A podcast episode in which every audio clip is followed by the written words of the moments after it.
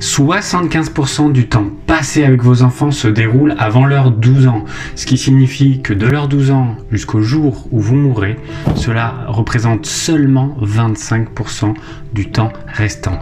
Statistiquement parlant, cette réalité paraît effrayante. Mais au lieu de la voir comme une situation terrible, je vous invite à hum, penser à cette opportunité incroyable de réellement façonner la vie de vos enfants. Exploitez pleinement ce temps. Parce que avant même de vous en rendre compte, ces moments précieux se seront évanouis.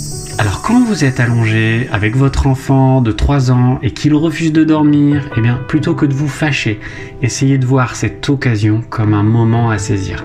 Profitez de ces instants. Soyez pleinement présent même dans ces petits moments de résistance. C'est là que se tissent des liens et des souvenirs que vous garderez avec vous.